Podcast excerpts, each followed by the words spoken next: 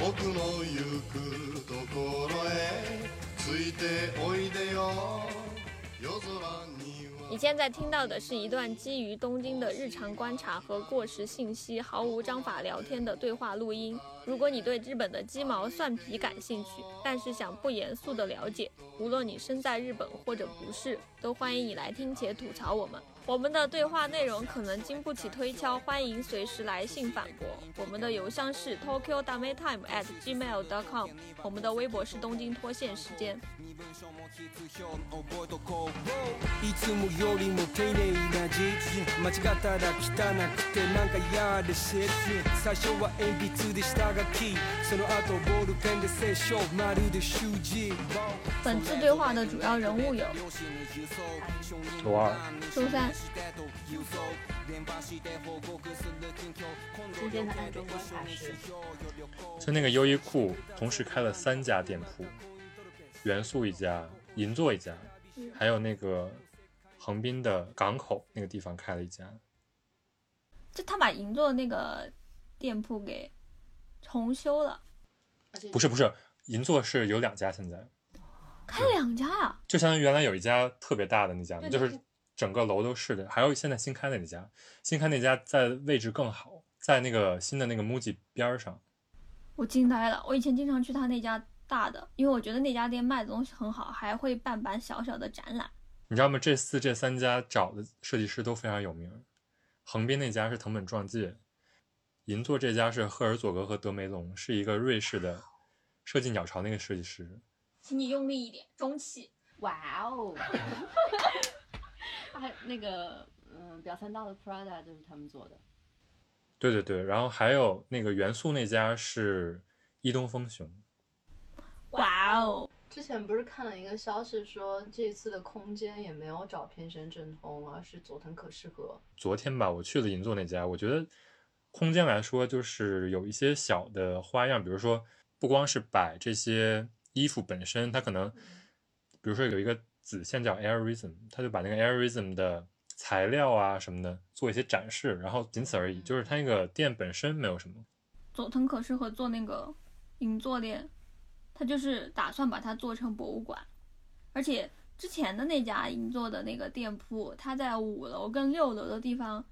本来就是优衣库有那种牛仔裤的展示的区域嘛，它一直都是按照那种面料，然后到整个怎么成型的过程来展出的，感觉这次是把它给扩大化了。嗯，但实际上我昨天去的时候逛的时候还是就是一个店，其实就我感觉优衣库的店它本身噱头，对，就是搞一个噱头。然后那个建筑本身就是银座那家店，他找的那个瑞士那个设设计事务所，那个事务所就是把整个店的很多呃本来是应该是店的空间的部分都给打通了，所以你就会感觉到里面其实并不是很大，但是它有一个特别大的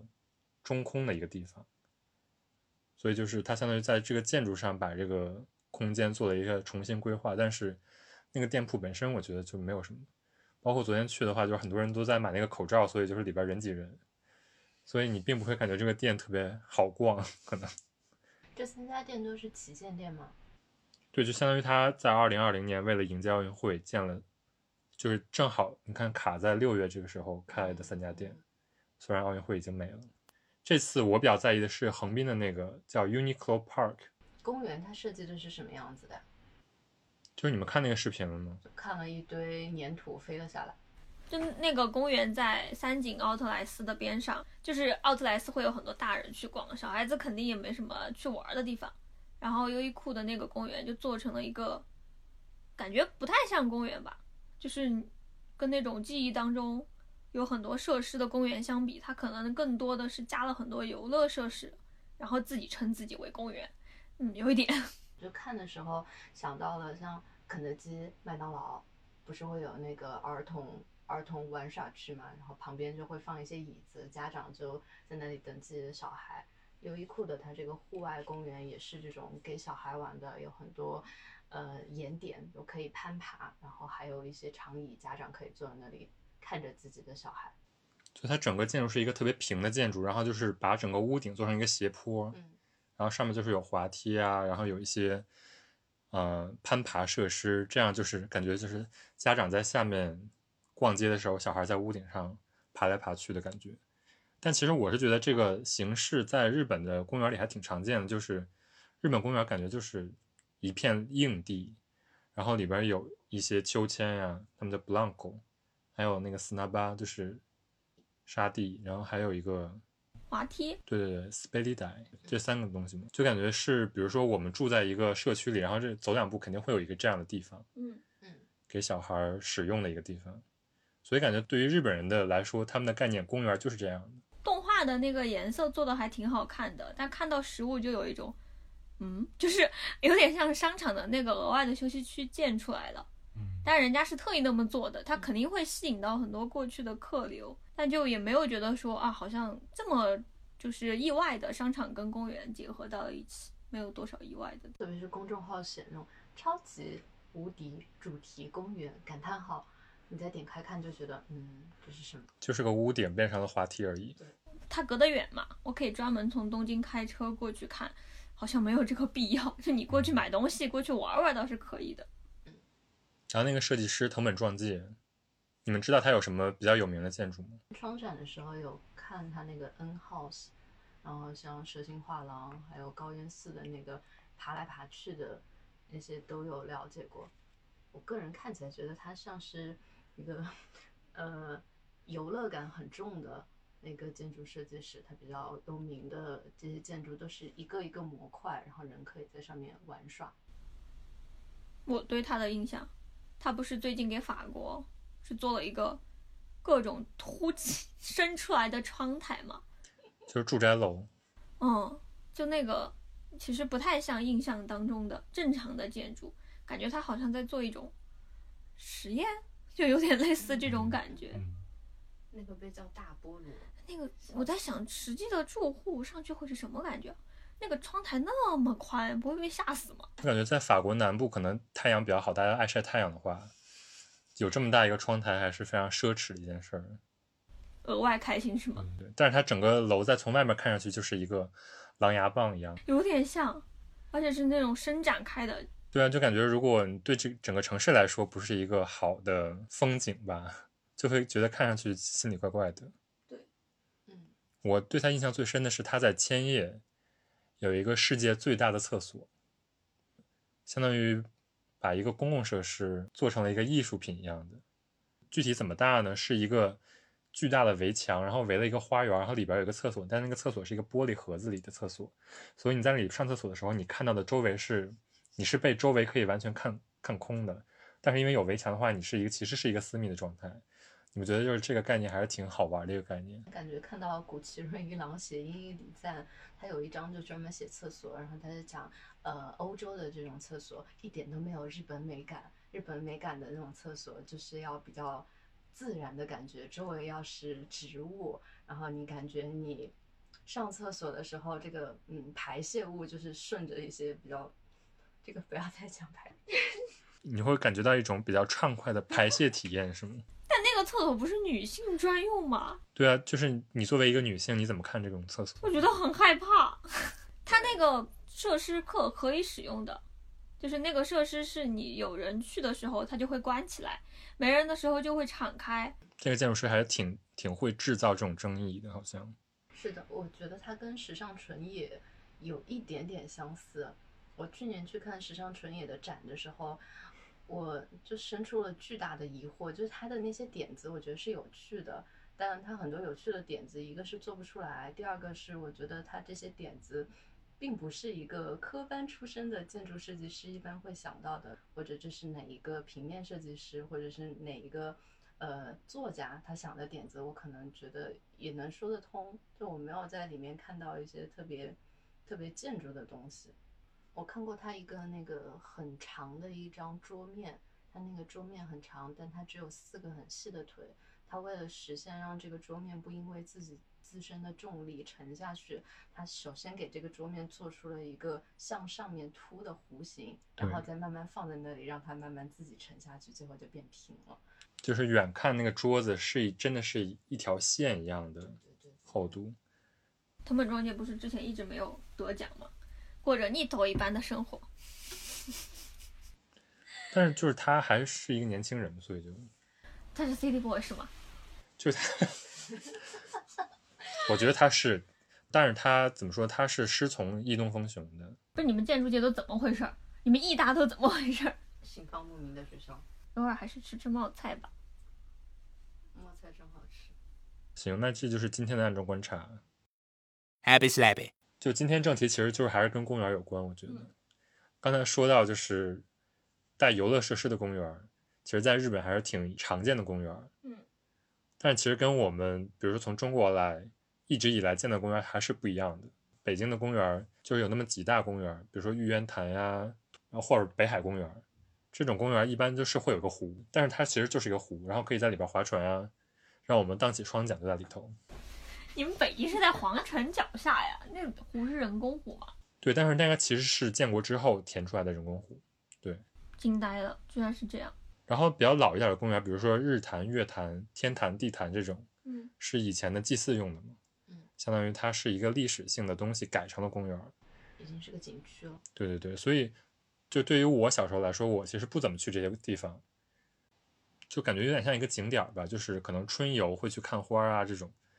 感觉不是说一个日常会经过的公园。我想说，刚才地坛公园不是史铁生的公园吗？嗯，对呀、对那个东西的印象对啊，就是他坐在长椅上，他坐在轮椅上，对，坐在轮椅上。落叶缓缓飘落，好像他就写了。对啊，就是那种公园，实际上它里边是一个一个比较肃穆的气氛，就是嗯它是有以前种的那种行道行道树一样，就是为了祭祀用的行道树。其实，嗯首先它有没有草地？嗯，我不知道你们四川是怎么一种状况。你你好在意草地呀、来，成都人讲一下。我小时候大概周六周日全部都在公园待着的。嗯，成都的公园，嗯，首先是有围墙，围墙里面可能会有绿化，绿化里面会有很多不一样的植物。啊，比如说有的公园它里面全是竹子，像望江公园里面有上百种竹子。啊，有的公园它里面可能是芙蓉花什么的，就每个公园它的植物不一样，然后一定会有儿童游乐 的设施。可能我周末就会在那游乐设施附近玩，或者是在河边，呃，捉牛蛙的蝌蚪，或者是抓毛毛虫，或者是看蚂蚁爬来爬去。什么公园？浣花溪吗？浣花溪是有的，浣花溪它其实跟杜甫草堂离得很近，已经有一点点像一个景点加上一个人工的湿地公园。但那一块很有趣，它的湿地面积很大，而且它的做的那些木栈道的设置很漂亮，你不会走在那里觉得很无聊，就是一望无际的一条路。所以那之后我自己现在是对有水的公园特别感兴趣。周三呢？都江堰，全球闻名的水利工程，对，是全球吗？管他的，反正它总之是一个闻名的水利工程。然后这个城市其实有一半都是被景区包围的，它其实靠山嘛，所以其实进山了之后就是四川的虹口国家森林公园。森林公园其实你开车自己有车的话，半个小时你也能上去。当地人其实平常就早上起来锻炼的时候，大家会想说爬山，就会爬一下附近的那些小的那种山，然后那个其实也是在公园里面的。但你刚才一说草地，我就想起来，都江堰大概在好多年以前吧，可能就在城市改造的时候，应该就是在地震之后，然后上海有过来援建，那个时候城市得到了一点面貌上的改变，所以其实有一块地没有给它取名叫公园，那个地方好像叫一街区，然后那个地方就是大片的草地，然后旁边是一个巨大的湖，然后因为都江堰是全城里面你在任何一个地方你都能看见山，它是靠着山的一个城市，所以那个草地上你就能看见远方的青山，还有近处的湖，环境相当的好。所以我想问一下，那个草地是可以躺的吗？可以躺，我还会开。我看他们之前还有在上面野餐，然后春天的时候在上面放风筝。然后四川人喜欢吃那种小食嘛，什么辣的土豆呀、炸土豆呀，然后隔壁就会有小店卖。就可能就我感觉就是一零年到现在为止吧，但一零年之前，像我小时候的时候都是那种国家景区保护公园类型，就也没什么可以休闲的地方。但你进去了之后，要么你就是有目的，就是你去锻炼。要么就外地人过来玩的时候，大家带你去参观一下这个赫赫有名的水利工程，就这种感觉。其实我最在意的还是就是相当于你这个你刚才说的这个公园是近些年才有的，嗯，对，比如说你们小时候会去这些公园，实际上就是一个游览的体验，是吗？我们那边不太一样哎，像就是因为你这个城市里没有什么娱乐设施的时候，其实你出去玩啊，还有去这种公园，不仅仅是休闲吧，是喝茶吗？对可能喝茶没有成都那么多吧。你在山边上的时候，你每天想着爬山登高，然后去那个上面的庙上面看一看，而且那上面供奉了那个开拓水利工程的那个人嘛，李冰父子，然后就大家会去上面爬一下啊，就这种其实已经我觉得游玩休闲也好，大家觉得这是生活当中的一件普通的小事儿，嗯有点类似于这种感觉。生活在大山中的孩子，应该是生活在景区嗯下面，生活在景区 感受到了南北方的巨大差异。跟成都也不一样哦。成都的话，大人一般是在公园里面嗑瓜子，边嗑边吐，然后就是围着那个吊床躺在树上，呃，然后唱卡拉 OK。我高中的旁边是人民公园，一到周末可能有六到十组的老人家在那里唱卡拉 OK，特别特别的热闹。还有是掏耳朵的，呃，嗯嗯嗯喝茶的。有啊有啊，昨天也有，但不是公园，就是因为有河，它不是水利工程嘛，所以有一条最主要的河，所以大家就随便拿个椅子在河边上坐着就可以了，就不会进公园，就公园还是景区，一定得是景区那种感觉。我感觉我小时候的公园真的是，就是它是有草地的，但是那个草地就是写“青青小草怕您的脚 ”，就肯定是不能进去的。然后，但是日本其实还是分的，有的地方可以进，有的地方不能进。但是国就是北京，就是我们从小的教育就是不要进草地，不要踩草这种感觉。北京那个草也是，就是它就种类可能不一样吧，就是不像南方的草长得这么密，它其实你一看就是能看透到底下的土啊之类的。然后所以就是它其实也不是一个就相当于人可以躺上去的感觉，所以我感觉这个就是我觉得北方跟南方不太一样的地方。因为我后来去了广州生活，我印象最深的就是广州有一个最有名的 live house 叫突突空间，然后它是在一个公园里的。然后那个时候就是每次 live 开始之前，大家都会在那个草坪上啊，就是聊天或者说吃东西什么的。然后 live 结束了之后，也可以在公园里躺一会儿什么的，就感觉整个南方的公园可能还是更那个休闲成分更高一点的感觉。从技术上来说，我好像听说过草是比较难养的。嗯如果你去种树的话，树它是会就是固土的，然后让土比较好。但是草其实是吸水的，需要花更多的精力去养它，要不然草就很容易死掉。所以以前的国内的那些公园一般都会写一个不要踩上去。说起来，如果是日本的公园，你们比较喜欢哪里呢？那我可能还是想来想去，还是只能想到有山的公园，在北区的飞鸟山公园。我觉得可能就是小时候习惯了那种就是有高处的地方，所以飞鸟山公园相对来说比较宽敞。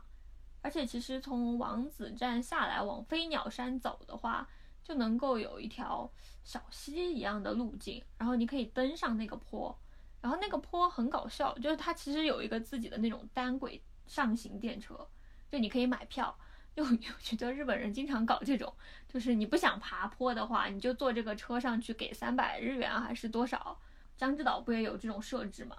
它总会让你觉得这个地方是不是很高？就你上去了之后，发现就三分钟，五分钟路程。啊，五分钟已经高踩它了，三分钟吧，反正就是就这么上去了之后，那一圈地方其实挺大的，然后樱花开的时候就洋洋洒洒的，其实挺好看。然后这个可能比较符合我印象当中的公园，就是跟你小时候家乡的公园比较像的感觉。就很像，就是有山坡，然后你可以走路游览，但没什么草地。它好像是我看飞鸟山公园是东京最低的山，东京有山吗？我觉得就跟上海跟你说你去爬一下蛇山一样，九十八米全那个不也是一个坡吗？它就是一个赏樱名所嘛。一七几几年，十八世纪，然后下放给庶民 赏樱的地方，然后就那个地方的樱花好像是一七几几年的时候，这个叫做德川吉宗的人亲手栽的，然后等到樱花开了之后，他把这块地开出来了，就是有点类似于尊贵的人开给这些草民，他只是一个将军，他只是把这个改出来开给大家，所以那个芝公园好像也是一批，后来好像有一批是专门是天皇把自己权力重新夺回来之后，嗯。就是这个地方就相当于是天皇的地了，嗯嗯。然后天皇再下放给庶民，它就是叫恩赐公园。嗯。嗯，嗯嗯嗯，然后包括那个景之头公园也叫恩赐公园，滨离宫叫恩赐庭园，就感觉东京的那个有绿色空间的地方，还是分为庭园和公园这两种地方。比如说庭园，就是你们去过滨离宫吧？去过。它实际上是一个那种日式的一个回游道路啊，然后有一个饮茶的地方。有，那个地方不是有养鸭场吗？那个鸭子场是干嘛的？是当年皇上没事儿干的时候，他们就把鸭子从那个河在小道那边放到那边，然后打鸭子，鸭子在那里吱吱吱哇哇的乱叫，OK，所以是有点像狩猎的感觉，强行狩猎也。不是就是国王的一个游乐活动的感觉。对，但是宾利宫恩赐庭园有一个游轮，因为这个其实可以推荐，我觉得那个真的那条线路当时坐过之后觉得还挺棒的。可以从恩恩赐庭园坐到哪里？就是它恩赐庭，你要进恩赐庭园，然后它有一个那种游轮，是第一站是恩赐庭园，第二站好像就到了台场，走东京湾那个地方，它会经过台场那边的桥，会经过浅草，会在浅、嗯浅草下车，它是一个一个叫什么东京水上巴士，好像。嗯，有点类似，嗯，就还蛮好的，晴天的时候可以坐坐看。所以就它跟公园可能不太一样，公园就可能像上野啊、景之头这种，是一个就是民众可以聚集，然后有一些公开活动的地方。唐一，你们学校边上是不是就是那个上野公园？其实我学校那一块就叫上野公园了，它的公园那一片有美术馆，然后草地，有土地，有喷泉，嗯、在旁边还有不忍池的那个湖。它怎么讲呢？它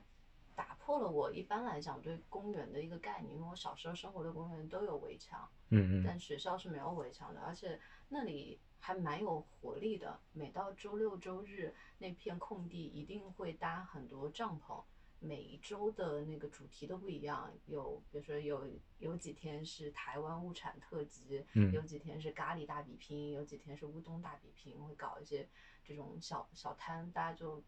坐在地上吃这些东西，然后有些嗯春天的时候赏赏樱，我在那边看过四川变脸，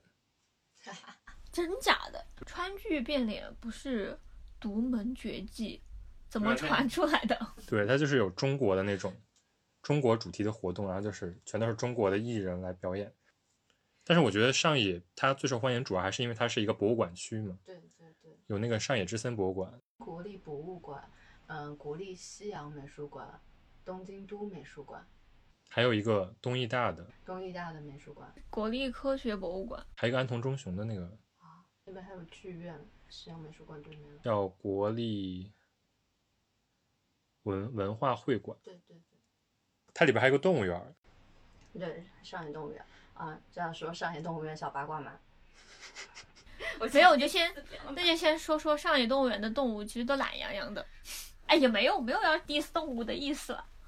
懒洋洋的就可以了。那熊猫在那里趴着，就会有一群日本人在那里啊，好可爱，好可爱他们好像是专门有一群人，就每天都要去看熊猫，你知道吗？啊！对，就是每天要拍熊猫，啊？为什么呀？就是粉丝啊。那别的鸟为什么没有你？不知道日本人多么喜欢那些熊猫吗？然后之前那个生了一个小熊猫，然后好像就没有养好，然后就死掉了。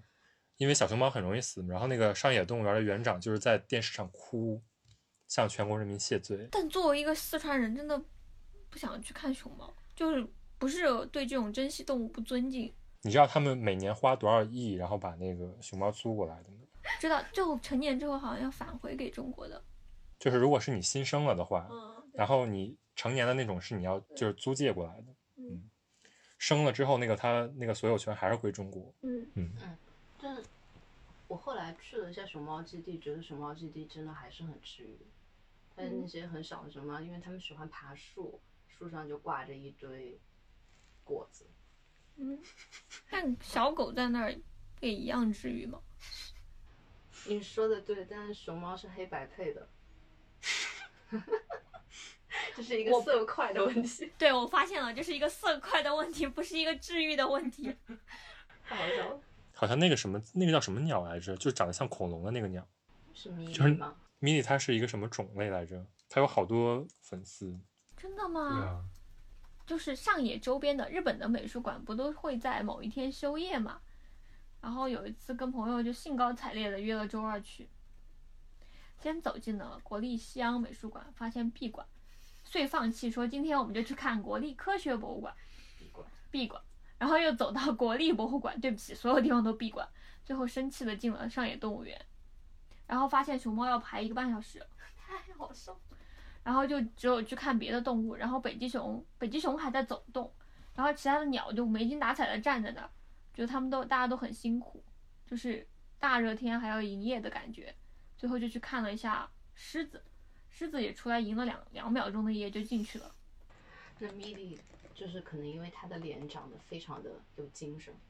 所以大家都很喜欢。她还有自己的 Instagram 跟 Twitter 的账号。我好像看到过，哦，我想起来了，叫什么鸟来着？它就叫米莉。叫什么鸟来着它超乖啊！就是就是它之前就是我上次去上野动物园的时候，我就回来，因为我不是 PO 了那个火烈鸟的照片嘛，因为只有火烈鸟是精神的，然后我就 PO 了之后点击那个 tag 就搜，嗯，看见了一只鸟，每天都有人 PO 今天米莉怎么样了，明天米莉怎么样了。他的粉丝超多的。真的吗？也跟看熊猫一样，每天去看他。那我看到他就是他经常是静止在那里，静止一个小时，对对，谁不想这样的？站在那儿不动，头上有三根儿就是立起来的羽毛，然后它出了超多周边，就是它是一个好像就是一个从恐恐龙时代留下来的鸟。我查了一下，它的名字叫叫宽嘴鹳，搜到，嗯，嗯，广嘴鹳，嗯，不会受到鼓舞吗？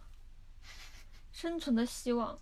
不是它多少岁了呀？它是一个恐龙时代的品种，不是从恐龙时代活下来。Happy slappy. 世界上一半的这种鸟的品种都在日本，OK，然后对，它好像就是一个还挺挺就是适合在日本生存的一种鸟。上海动物园一共有四只这种鸟，最推荐的就是米莉，因为它很元气，太可爱了。日本人称它为大天使。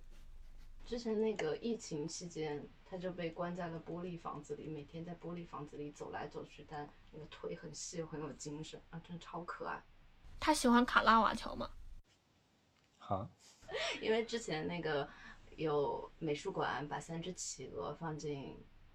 因为因为没有人游览了，他们就把三只小企鹅放进美术馆，让他们去看，就他们很喜欢卡拉瓦乔。卡拉瓦乔马上要在东京开展了。那天唐一问我，你是要跟企鹅喜欢一样的吗？Happy slappy. 以前东医大的学生都可以随随便便进上野的任何的馆，不用收门票。但后来呢，因为呃这个学校的学生大家都不是很老实，喜欢把上野动物园的动物偷回去，所以 上野动物园就特别恨我们学校，都不给我们那个免费的 进进园的资格了。我教授说过，他在读书的那个时候有看到走廊上面有海报。啊，还有有学生把那个猫头鹰、小猫头鹰放进自己的那个自己的柜子里面养，反正就是乌烟瘴气一团乱。这个也太可怕了吧！我以前听到那个呃，那叫什么？重庆的川美，他们的新校区里面有户人家养着羊，然后有一次有几个学生喝多了，就去把羊给杀了，吃了，然后被记过了。说到上野动物园，还要安利三泽遥在一五年的时候给上野动物园做了一套那个呃网站跟海报的视觉，它是做成了一个星球的样子，叫那个 Ueno，应该是叫上野星球。那里面的视觉特别好看，就是我见过所有的动物园里的视觉最漂亮的一个。好的，上野动物园的全名叫东京都 N 次上野动物园，嗯，对，它也是天皇给的。对，嗯，闪回。但为什么没有美术馆叫恩赐美术馆呢？求求了。叫国立了吧？那罗二，你喜欢什么日本的公园啊？就是我喜欢的公园，可能跟你们俩就不是一种公园，是那种啊？因为就是我刚才听了，一个是那个飞鸟山嘛，一个是上野。嗯，然后虽然这两个都是赏樱名所，但是我对这种赏樱名所最大的一个就是没有办法理解的点是，大家为什么都在一块硬地上赏樱？大家拿了块布在那儿，对啊，他们就是把那块对把那块布铺在一块水泥地上赏樱。对，就只要有一株，它都可以赏。对，一株下面有好几。新新入社的社畜就会被在前一天晚上派去那边占一块地占位置，硬地上睡一晚上，真的是一种这 是一种怎样的精神？所以我喜欢的就是我喜欢带草地的公园儿，然后东京一共就那么几个带草地的公园儿，因为东京公园我基本都去过一遍了。然后，当然最有名的就是御苑了，你们去过御苑吧？去过。就是它是有三个部分组成，一个是日式庭园，一个是英式庭园，一个是法式庭园。然后英式庭园那个地方就是大草地，就它的草地维护的也特别好，然后整个地方也就是人和人的间隔也控制的，因为它面积比较大，所以人和人的间隔也比较远，所以你在里边感觉就是特别放松一个状态。你刚才没有说法式庭园是哪一种啊？就是有有两排特别高的树，嗯就是修剪的特别整齐啊什么那种，就是在法式庭园里边特别常见嗯，的一种。那你一般去那里干什么呢？对啊，这就说到了另外一个问题，就是我去那里都干什么呢？我去那里就是躺着。嗯，等一下，日式庭园那些东西修的那么矮，真的不是为了防刺客吗？就是它是会有那种球形的那个叫什么灌木吗？对啊，刺客挡不住啊。就是你说的是忍者吗？不知道，但北京故宫就是进门的那条路，它之所以没有栽树，就是因为防刺客。嗯，就隐藏不下来。对原来有树被砍掉了，好了，跑题了，北京故宫里面没有树啊，被砍掉了呀。嗯，被砍掉了呀。什么时候啊？客因为日本是不砍树的呀。那修那么圆，真的不是为了防刺客吗？修的圆就是防刺客吗，因为刺客是方的。我倒我倒是觉得，就是日本那种皇家庭院，包括你去京都的御苑，它里边全都是石子路。嗯，我觉得那个倒是有可能是防刺客。嗯，石子路不是因为神圣吗？对啊，但是我觉得有有一定就是实用性考虑，就是比如说防刺客啊，你想就是那种忍者在上面非即便非常轻的跑，它也是嚓嚓嚓嚓嚓。日式的话，像二条城那种，它就是走在上面会有鸟叫的那个声音，那个肯定是防刺客的。而且嗯他们的那个房子是就是做的非常奇怪的那个回游造型，就是让你找不到中心在哪里。对，对那个二条城的那个木板特别有趣，它是有一个是有点松活的结构，只要你踩上去，它就会发出鸟叫。嗯就是它其实那个木板做的比较松，是吧对对对对 OK 嗯，不要被我带偏了。但我觉得真的有可能是在防刺客。好的。Happy slappy。就说回御苑，其实御苑就是听这个名字也知道，它是一个皇家的地嘛，嗯，哎，御苑里面开了一个星巴克，你知道吗？好像是今年要开吧，现在还没开呢吧还？没开吗？还没开吗？日本的公园是不开这种星巴克的吗？没有吧？上野不是里面也有巨大的一个星巴克嘛，在动物园附近。我看了那个，那个是二零一二年开的，是日本第一个在这种国立的公园里，或者说公共的公园里开这种商业设施。然后当时也好像受到了一部分人的好评，也受到了一部分人的批评，就说公园是一个应该有公益性质的地。如果你在里边开了一个星巴克这种，又是洋品牌，然后又是商业设施，你该怎么解释这件事儿？嗯，我觉得你要真的有草草地的公园，躺在那儿，你不是很会想喝点什么东西吗？所以你觉得应该开星巴克？也不是说应该开吧，但开上去你不会让你觉得这个地方不应该出现这个东西。而且现在真的有年轻人，大家会想要去公园里随意的躺着吗？对啊，会啊，那你去那儿躺一天，然后你手机充电器也不带，对啊，不带啊。与世隔绝。那你觉得星巴克，你觉得是怎么样的？就是因为我之前在欧洲去那种公园，然后它其实欧洲的公园里会有一些卖小吃的的个体经营店嘛，但是它不会说把一个就是连锁的牌子放进公园里，他们应该会抵很抵触这种事情。在欧洲来说，公园的概念就是一个给所有公民开放的一个休闲地方。如果你设置了星巴克，相当于设置了一个消费门槛儿的感觉。一般的公园里都会有自自动贩卖机，是吧？嗯嗯，那自动贩卖机也完全可以允就是提供咖啡啊，为什么一定是星巴克呢？还是因为御苑自己觉得岛来的客流不够，靠星巴克去招来这种人流？嗯嗯，星巴克在日本的号召力应该还是挺强的。不，它挺奇特的，就它，我感觉它在各处搞这种实验型的店。它之前不是在高轮那个新开着 JR 的那个站搞了一个什么，就是也是很噱头的什么一个人可以使用的那种办公空间，大概是类似于那种感觉的店。就星巴克在日本，它是一个美式的牌子嘛，那你很多其实美国的牌子进日本不一定活得了，它还活得挺好的。它就是适应日本这个市场，适应的特别好。嗯，嗯，就是说回来了，就是有草地的这几个公园儿，我能想到的其实就是芝公园，御苑、皇居，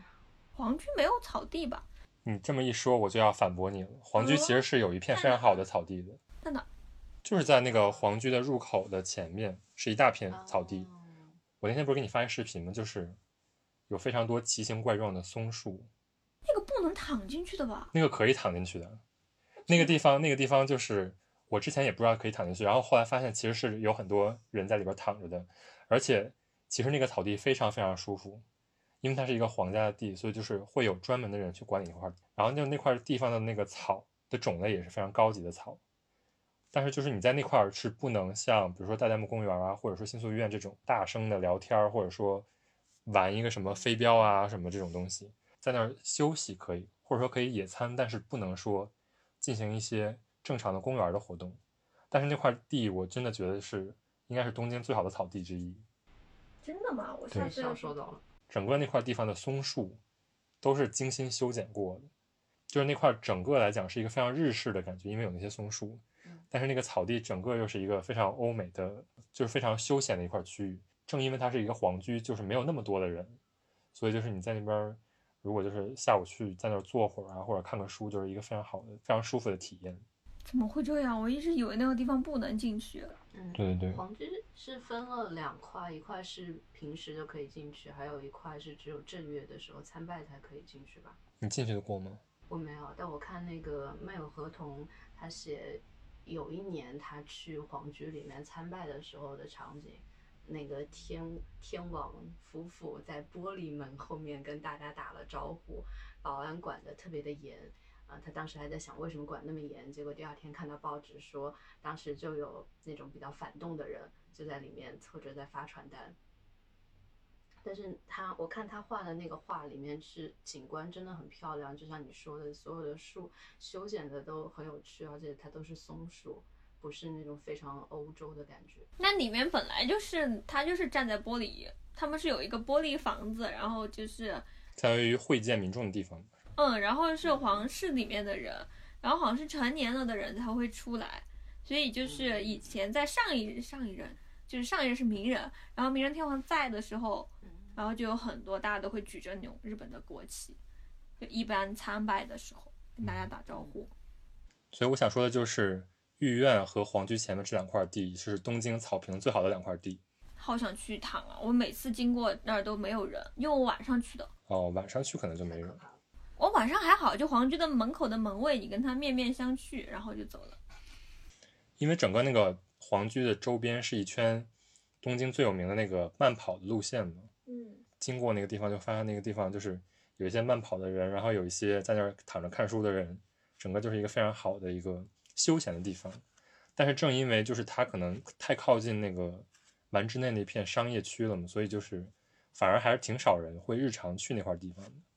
嗯，其实东京站的广场门口的广场改修了之后，那条路通下去其实挺美的。对对对，秋天的时候，尤其是还太靠近那个帝国宾馆、帝国酒店帝国酒店吗？（Teikoku Hotel）。嗯，对，帝国酒店也在那条路上，就还挺好看的。就是我就是想说，就这两个草地是东京最顶级的两块草地，然后就是稍微次一等的代代木公园。代代木公园其实它的草地没有那么好，但是代代木公园是因为是一个东京最有活力的一个公园，我觉得，嗯因为它也是一个西式意义上的公园，不像上野公园或者说分享山公园是一个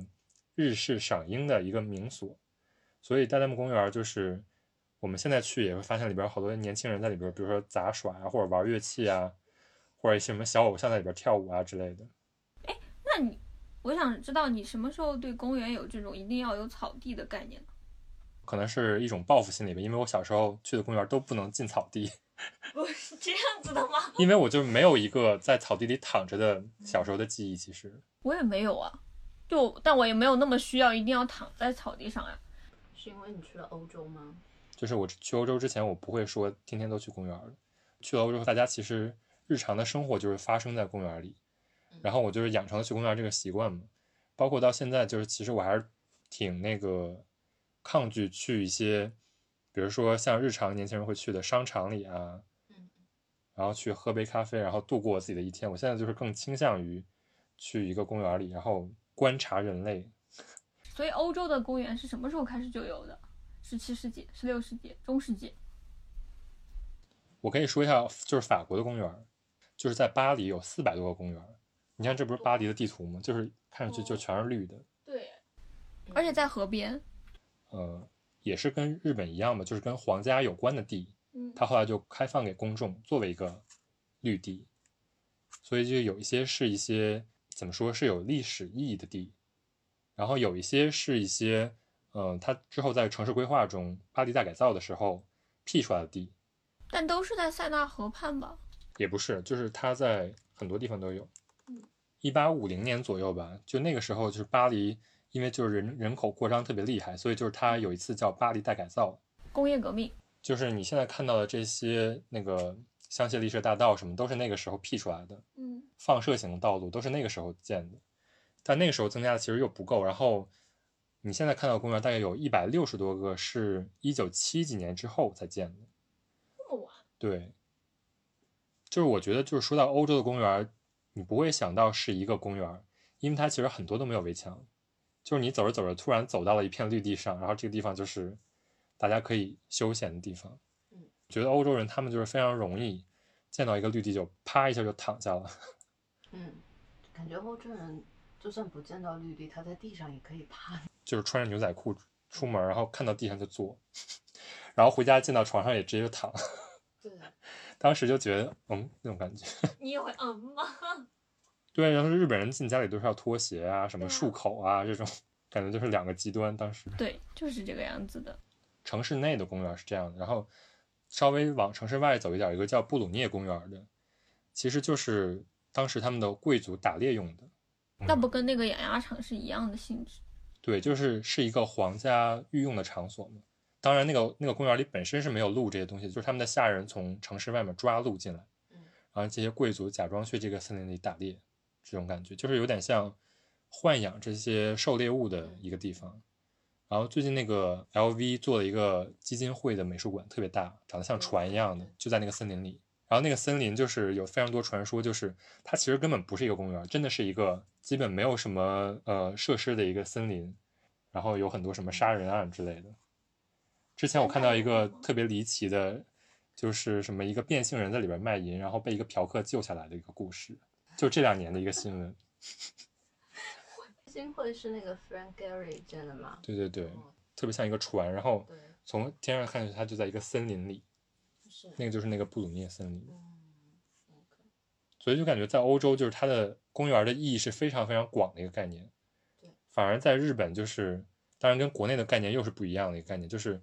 那种特别小的哆啦 A 梦里边大雄玩的那种公园，嗯，也叫公园。然后像代代木这种也叫公园。但我理解哆啦 A 梦玩的那种游乐场所，感觉更像是给这个城市居民，给他一个外出的空间，我就或者说给他一个外出的空闲。主要是你能去玩的，它首先游具非常的小嘛，然后你能过去的人群一定是这些小孩子，所以可能就是一些在家的主妇带着自己的小孩，然后可能学龄前这种感觉，然后他有这种场所可以从这种狭小的房子当中解放出来一段时间。但他并不考虑说让你在这个地方待个长时。间的，对，嗯，因为东京的人均公园绿地面积太小了，所以才突然增加了一些这些空间给公众。对，那个嗯大概是东京有这种猛增加，他们就是觉得自己太小了，然后可能为了向欧美看齐，就增加了一批公园，然后可能增加，现在是有十万个以上，按他们的计算，但人均面积还是跟这些全世界的大城市比起来最低的，嗯比首尔还少，嗯，还是首尔的一半吧。嗯，主要还是人太多了的感觉。其实首尔人也不少，我觉得韩国人也挺多的。我之前看到的资料是在呃，就大概一百年前的地震之后，嗯、他们要把公园作为一个防灾的一个场所，所以划划了一批公园出来。后来在大概呃六七十年之前又画了一批，然后所有的公园它里面只要大一点的公园，它都会有空地，然后还有一些蓄水的地方。和简易的厕所。简易的厕所好有意思啊！后来才发现，原来你可以把这个井盖拿开，然后盖一些板子，它就变成了简易的厕所。就这个井盖可以作为一个排泄物的通道。对对对对嗯，对，还是挺有意思的。他们应该还是地震太多了吧？包括他们的小房子也很容易发生火灾，是的，所以就是有了这样的一，相当于非常密集的小空间分布在城市里边，然后整个变成了一个防灾的一个系统。对对对对，嗯就中野的我看的那个新闻，那个公园它就可以容纳三点九万人，还是挺厉害的。但这样的公园就是，我觉得就不是说在欧洲那种意义上的公园，因为欧洲是完全没有地震的对，所以就是这种公园，就像你刚才说的，其实不太适宜长时间待着。嗯，然后我经常就路过这种公园里边，就是有一些流浪汉呀、在里边坐着吃饭什么的。日本是一个靠近海洋的国家，所以它的它没有像中国一样的江。首尔是有江的，首尔是一条汉江直接穿过去，所以它的很多公园其实是在江边上的。包括巴黎也是那个塞纳河两边嘛。对，但东京没有，东京的那个城中心的那个河是挖出来的，就是挖给天皇的。然后神田川嘛，对啊，然后再远一点就是什么有一个那个江户川公园，江户川的两边都是哦。那种绿色的草坪，然后有很多那种打棒球的场所，那个很多人不是也会去烧烤啊什么的。但那个其实是不是已经你那天买了一张东京地图，那个已经靠近以前的，就是庶民地带，就有可能就是地震一来了之后跟着就是海啸，嗯所以大家就是尽量离那种地方远一点，说不嗯。定有这个原因，所以他也不会把那些公园往景观设施的那种上面去考虑的比较多，嗯，那也有影响，猜的。感觉水道在水道附近，它自然会形成一些很有趣的景观。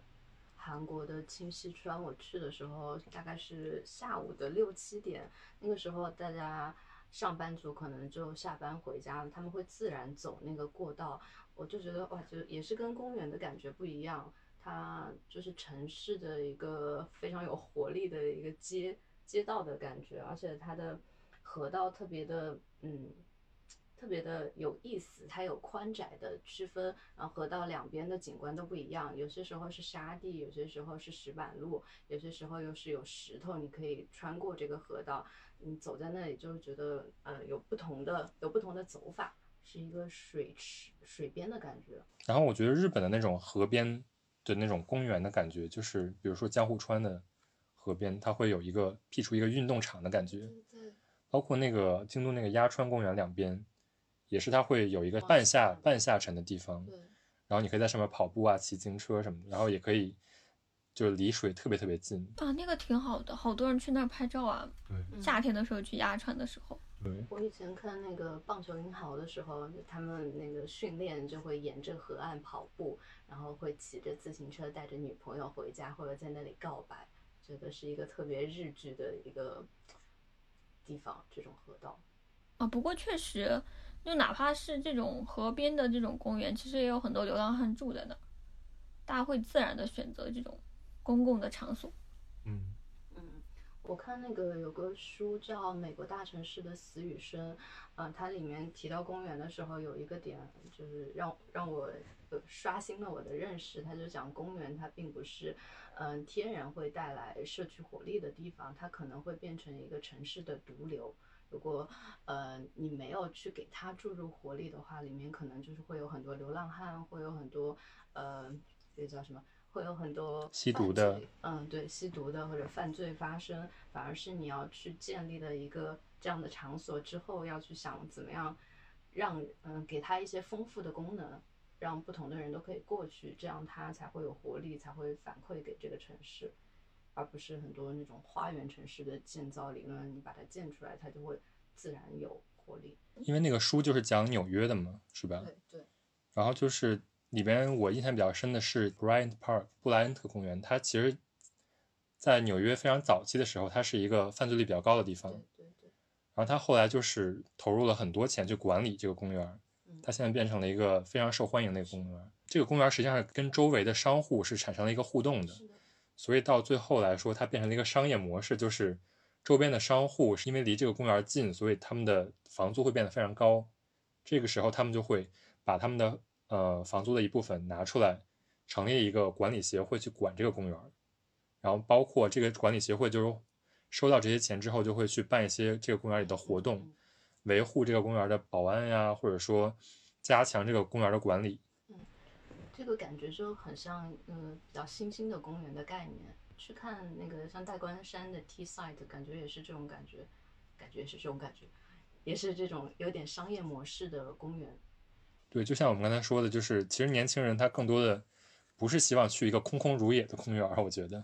嗯，但我觉得他这种做法其实是，就是这个人对公园的这段评价，他是把社会问题给转移了。嗯就是相当于城市生活当中，之所以这些犯罪会在公园发生，不是因为是公园才会发生的，嗯，那是因为它是一个真空状态。公园只是一个载体，就是你可能没了公园，那换一个别的地方也有发生，但你强制用这种手段，那我可能就会质疑你强制用这种手段去让这个公园变了之后，那这个社会问题你没有从根本上解决，所以我可能反而听到这段之后，我会感兴趣。那这个公园改造之后，这个城市的犯罪率真的有下降吗？像日本不是也有那种流浪汉住的很多的公园嘛？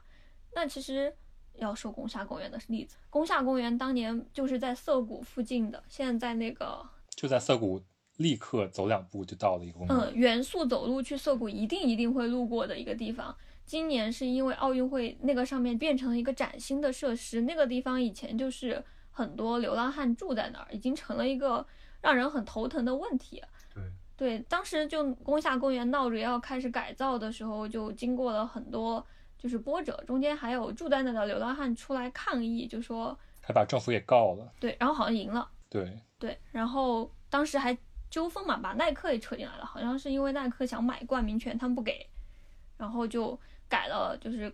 在城中心这样城中心这样的一个地方，就这个本来是可以作为很好的景观的公园，结果变成了一块常年被就是外界看来大家不敢去的这样的一块绿地，终于在奥运会到来之际被端走了。但真的当时实际上你去了解这些流浪汉的问题，他选择宫下公园这个地方去聚集，并不是说我要去危害当地的住民，并不是说我要去恐吓别的人，而是说我可能真的没有别的地方可以选了。你是去采访过他们是吗？采访过其中一个人，嗯嗯，然后当时那个人挺敢说的，然后他就说，其实他的很，他知道很多人住在上野公园那边，政府的人也会去劝他们，但其实日本政府是有给这些人保障的，就是说如果你愿意离开这个地方，我们给你提供有房子，那个人自己说的，然后他们社会是会救助你嘛，然后给你一个月多少钱，但其实日本社会的流浪汉问题，它是因为这些人不是说没钱，不是说贫穷。而是可能大多数人是因为不愿意回到自己的生活状态，所以你再怎么给他钱，他也不愿意走，因为他会觉得我不想再回到我以前的社会关系了。那你说这群人啊，现在这群人是被改走了，是被这个景观改造给弄走了，然后城市活力起来了，可是就这些人的问题没有得到解决啊，所以我会觉得，当这个人他这样子去评价说公园是这样的一个载体的时候，他其实忽略了你在这个后面要改造应该做的事情，应该有。就是可能城市的别的部分的人，大家应该一起来出力，而不是单从表面上说我可以引入商业，可以让别的人进来。但这种难道不是另外一种变相的说，我让别的一群就是这个社会上的主流的人，把这群少数人的空间给挤压了，把他们赶走吗？但是对于我来说，我觉得公园还是说 向主要的人服务嘛，你就就觉得应该把他们赶走吗？也不是说把他们赶走吧，就是说，就像就像你说，就是他们还是有尊严的嘛。嗯但是你想，涩谷那么多人使用的一个空间，嗯他们站在这么中心的一个位置，嗯就相当于是一个多数人对少数人的过程，所以你一定嗯，不管从商业利益还是说从公众利益上来说，肯定还是说少数人 要就相当于牺牲自己的一部分利益吧。我觉得你从使用者的角度讲，确实是应该这样子想的。但就是城市的管理者要是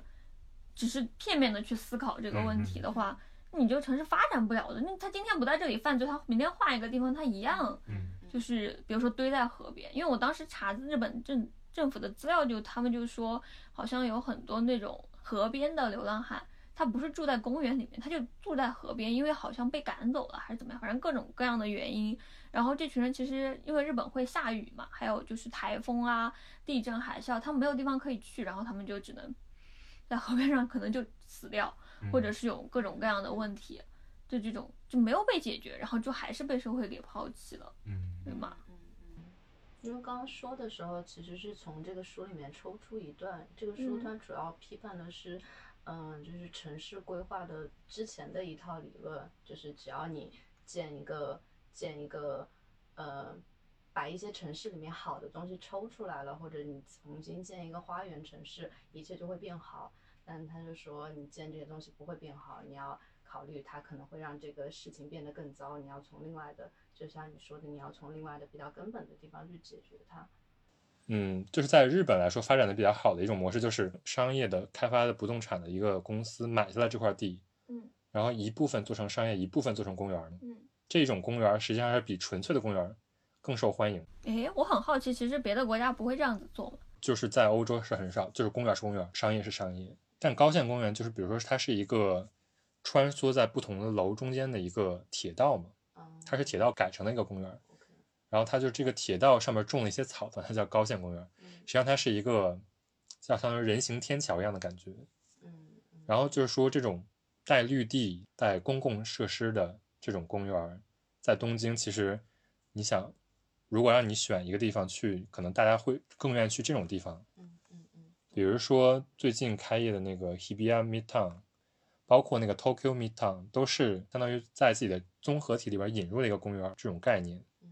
嗯像那个 Tokyo Midtown，它因为它后面一片草地嘛，然后有一个二一二一美术馆对，然后他就经常在那个草地上办一些这种艺术活动啊，或者说大家可以在那个草地上随便躺着嗯，这个时候这个商业也会因此而受益，然后大家也会因此而去这个公园儿。嗯，就我觉得这是在东京的一个比较常见的一个做法。二一二一，嗯，Tokyo Midtown 那一块规划的其实很好。比如说二一二一美术馆，它没有像别的美术馆一样是，嗯，就是高耸的，它反而是安藤忠雄把它建的就是往地下的。你走在那里不会觉得这个美术馆它的样子特别去，呃，影响影响这个整个景观看起来的样子。而且，呃，像毛利庭园也是被他们就是纳在那一块的。毛利庭园它有一个庭园，有一些水，还会有樱花，就在那一块你可以做很多事情。嗯，安藤忠雄是不是特别喜欢把建筑 建在地下？上次不是说过，他之前曾经想把学环的那两栋楼全部往地下塞。就是在那个 Tokyo Midtown 这个地方还是做的挺好的，所以那个草地上就经常会有一些油锯，它的油锯感觉每隔一段时间都会换，而且那些油锯我不知道你们见过没有，特别漂亮，感觉比一般的油锯要漂亮，像是一个嗯、极简主义的那种雕塑。就是还可以跟就是比如说使用的人跟他互动的感觉。对对对，它是可以玩的，嗯，但它的造型又很像一个雕塑作品，比一般的，呃的那种兔子呀、狮子呀、熊猫啊那种纯可爱的多了很多艺术，而且隔大概半年它就会换一批。他之前我看到他在那儿建了一个可以充气的交响乐厅，是一个叫什么名儿来着？安妮什卡普，一个很很有名的大地景观艺术家，他好像那一次是跟二一二一的一个叫叫巨大的展在一起做的，它是展展品的一个部分，他邀请了很多巨大的空间装置过来。那一块是谁在出资啊？应该是那个 Midtown 的那个经营的商业的。三井不动产。三景，哦嗯，我感觉它还是形成了一个正向循环嘛。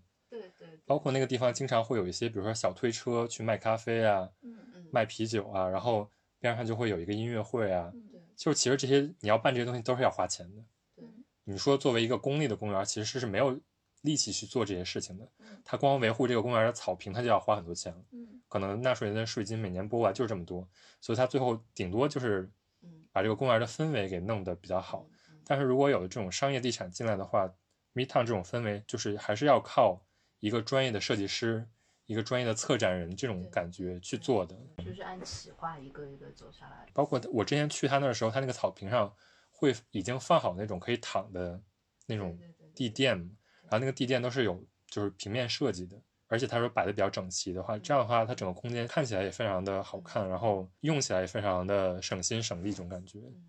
我有一次夏天，两年前吧，夏天去那里，那里有一条小小河，它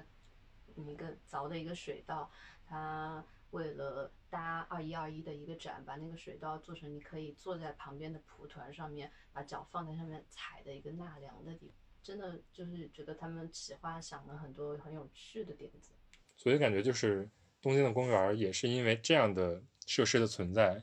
所以感觉 传统意义上的公园反而就是变得有一些叫什么过时的感觉、落后的感觉。我觉得已经超出了公园的概念了吧？嗯他把公园当成了街区，有点这种。而且他要真，比如说命名一个六本木公园，谁去啊？是，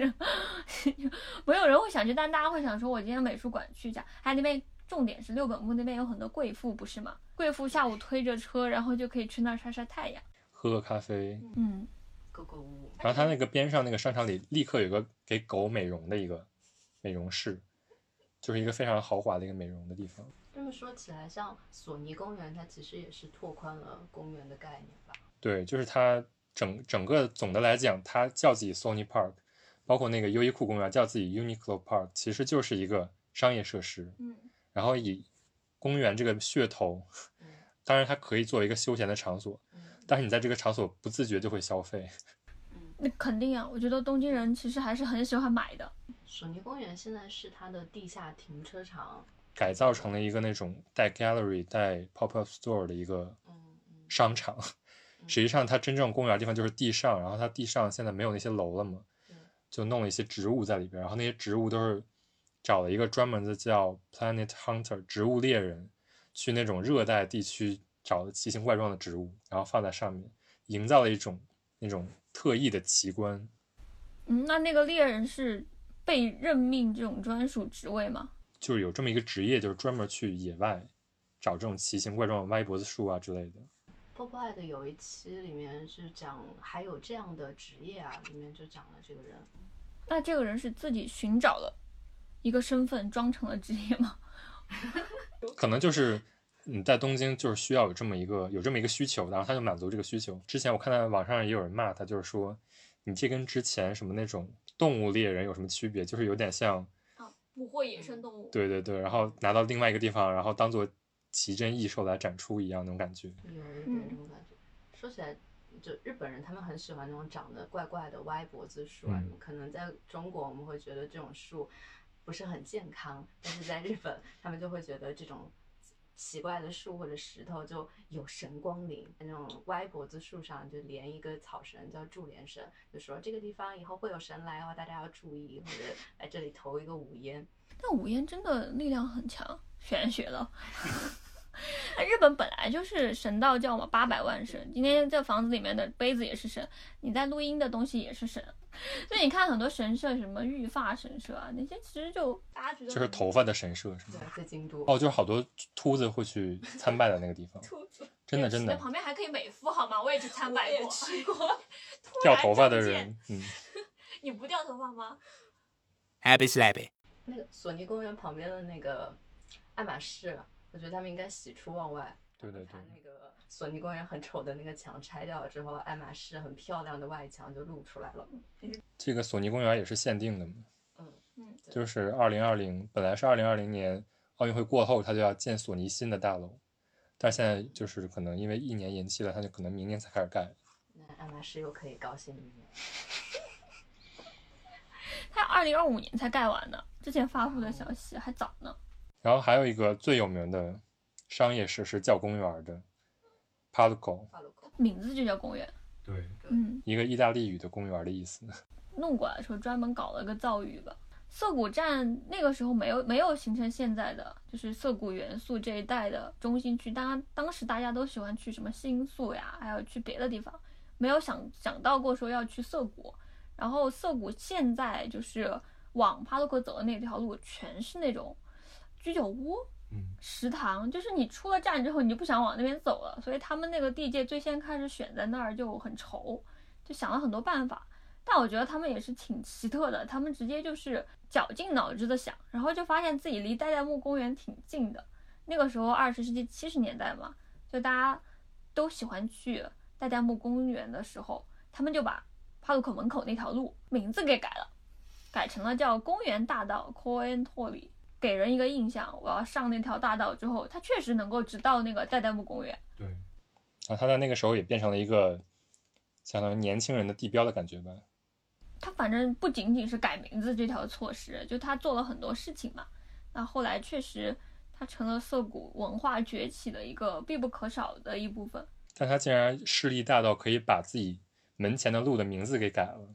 我觉得涩谷区政府也有要求吧。现在大家一提到东京，都想说涩谷那个巨大的十字路口。你你要说就是如果没有帕路口这样的一个商场在那儿，大家都不去的话，你那个十字路口根本就不成立啊。它其实肯定有，我觉得肯定有政府政策，加上帕路口本来是那个西武，就是西武集团的二公子独立出来开的，所以它肯定有背后有这种什么财阀家这种政府的要求，但它能不能做起来？又是另外一回事嘛，他好歹做起来了。所以他当时是为什么做起来的呢？第一个就是他们把年轻人都引过来了呀，就是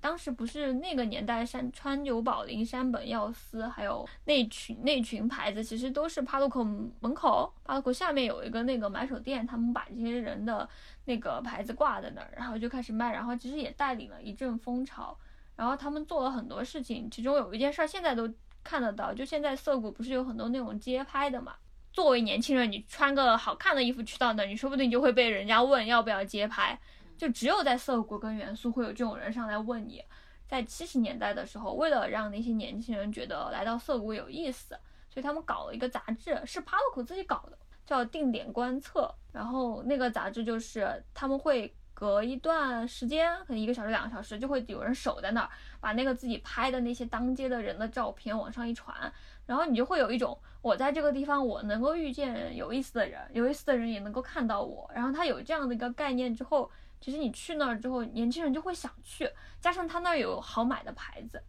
然后又跟代代木公园又很近，所以其实。就渐渐就把那部分，把那一块的街街区给盘活了，街区后面就渐渐开了很多，就是那种卖东西的地方呀，渐渐渐渐就起来了嘛。嗯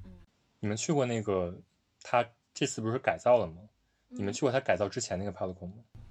我多年以前去过一次，就是当时已经是就是已经建起来特别久了嘛，然后它整个里面就是变得很老。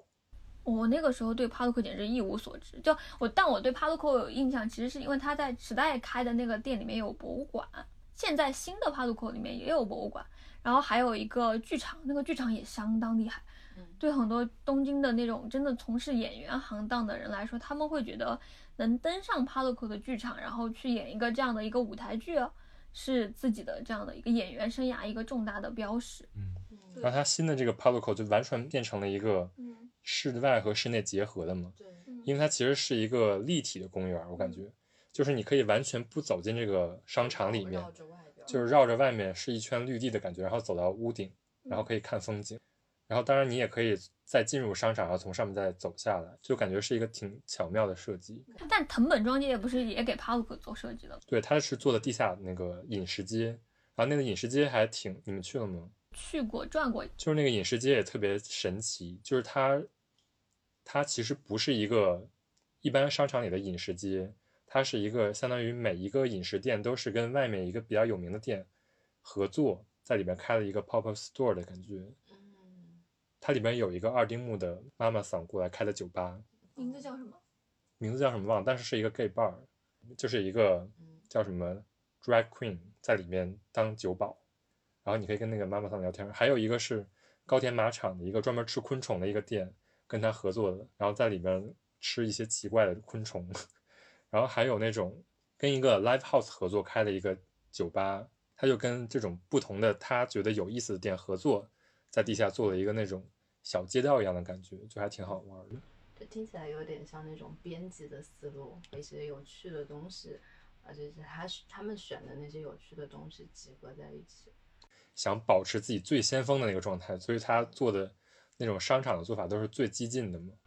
嗯，帕鲁克真的最开始是最先锋的。我当时看那个日本的设计这一块，他就讲，嗯，日本在七十年代之前是没有自己的服装品牌的。然后像这个 CDG 啊，啊，山本耀司啊，没说错，就是从从这边。但虽然他们是从法国火的，但其后的一些小品牌，日本的潮牌基本上是在帕鲁口这里被推出来的。而且那个时候呢，以前的百货商店，呃，没有这种一个一个隔间的概念，它是把一个一个隔间的概念引出来，就是大牌子、小牌子大家都放在一起比较，而且就因为比较呃比较这个商场的小隔间，你需要看它的室内设计，室内设计就是那个日本的室内设计就是在那个时候兴起，都跟 Paluco 是有关系的，一直是走在第一线的感觉的一个商场。就它现在最新开的这个 Paluco，然后也设计了一个那个特别抽象的一个吉祥物嘛，就是 P A R C O，嗯就是感觉是一个有一个巨大的眼睛在它的那个吉祥物上面，然后感觉它的眼睛也是它的一个非常重要的标志。他们做那个 Palico 出版，然后那个公司的那个 logo 也是一个眼睛，但是它现在也变成了一个就是有点像也给游客开放的一个空间嘛，因为那个任天堂啊什么少年 Jump 都在上面开店，还有那个 Pokemon 之类的。因为它的使命已经改变了，它以前是要变成全日本的艺术中心，现在是要变成以日本为据点，向全世界嗯发出自己的声音。嗯，真的感觉像个宇宙，可以在那里逛一周的感觉。是的对，那我当时去地下一层的时候，我去转过一圈，我其实比较惊讶，因为你很难说，比如说国内邀请你去某个商场吃饭，你一定想到的就是随便找一家店，而且你会觉得商场里面一定找不到好吃的店，但 Paluco 里面就会有很多那种你会在日本的街边小店看到的上班族。大家下班之后就真的提提着自己的包，然后就在那里就可能找一张桌子就坐一下午。他也在那里不会违和，因为他的那些店就是真的是在街边上你会遇到的那些店。对，包括里边有很多你可以站着喝酒的地方，他根本没有座。对对对对对，有那种地方就很很烟火气息，在一个商场的地下一层见到这种情景。然后包括它上面开的那些潮流店，嗯那个 GUCCI 也是非常非常年轻，嗯整个里边就是已经不像 GUCCI 的感觉。，GUCCI 旁边开的是什么？反正我当时进去的时候我就觉得，嗯，就是 GUCCI 为什么会跟另外的，就是啊，好像是 IPSA 吧，反正是他在一层就放了好几个。之所以会放这几个品牌，是说是因为他觉得就是现在海外来的这些人大家最喜欢，所以我把它放到一层去。嗯，他就故意的。然后包括它里边还有好多就是那种一两平米的花店，嗯然后一两平米的唱片店，就其实就是一堵墙，但是它就是做的非常激进，因为这些牌子可能它进驻 Paluco 它租不起那么大的店，但是 Paluco 也会给这些牌子留出一定的空间。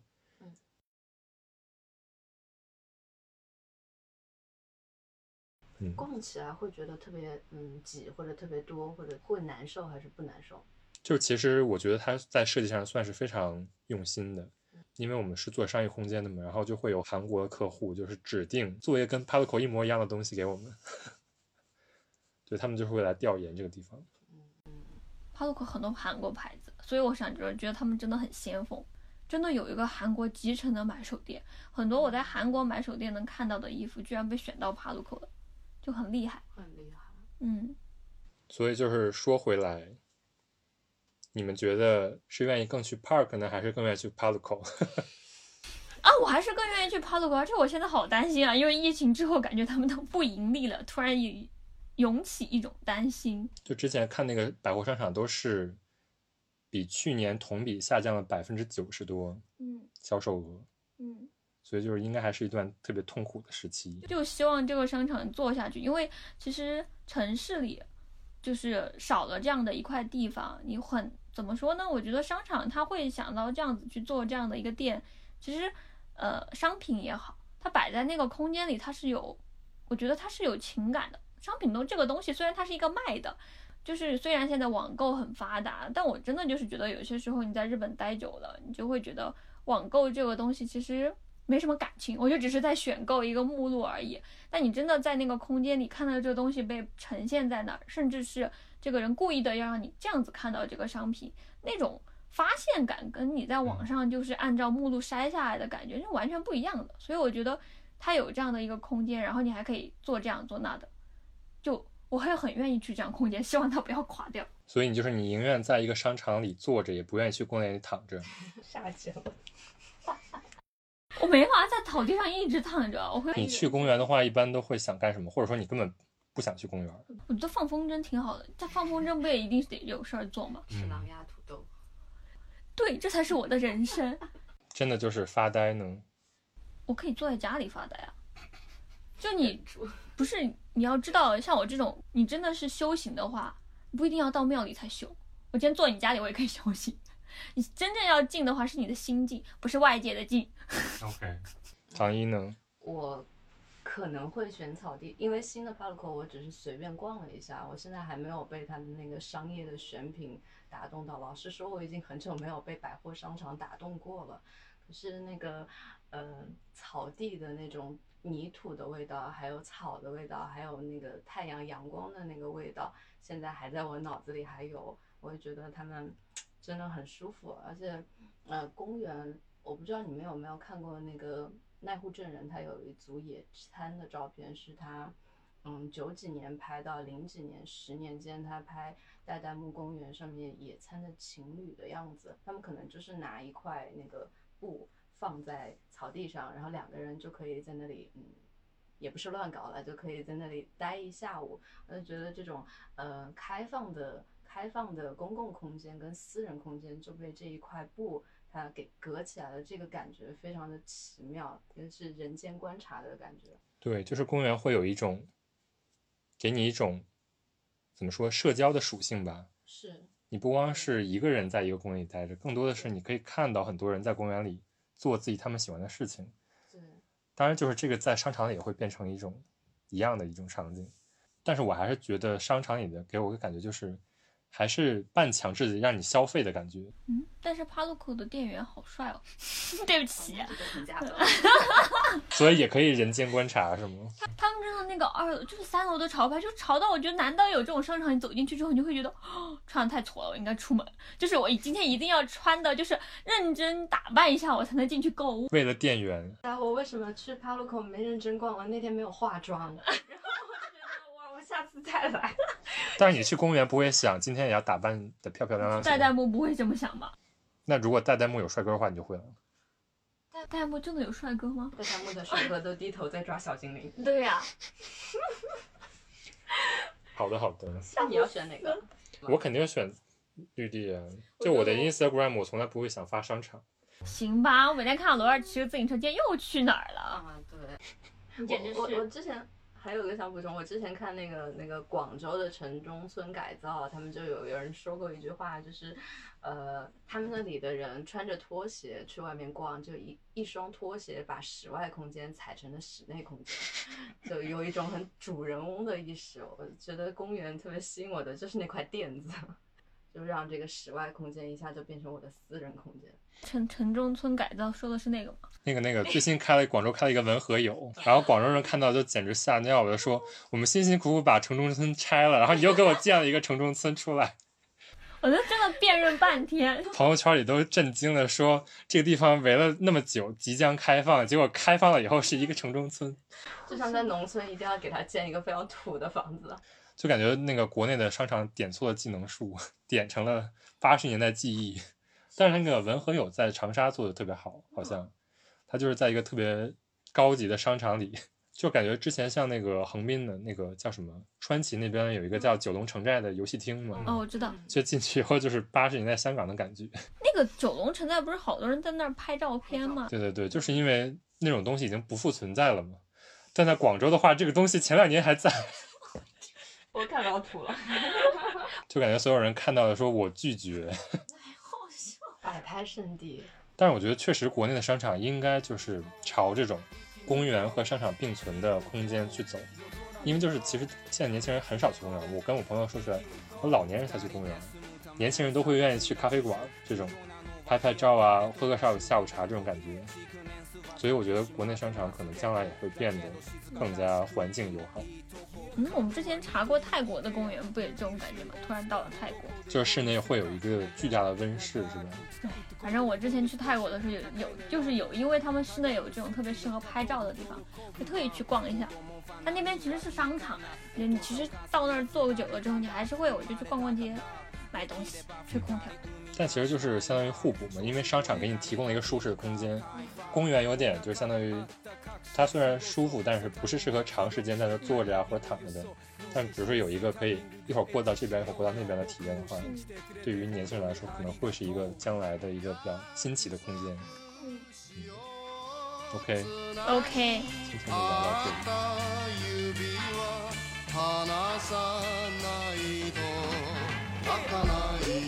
里。涙なんて拭いて笑ってごらん。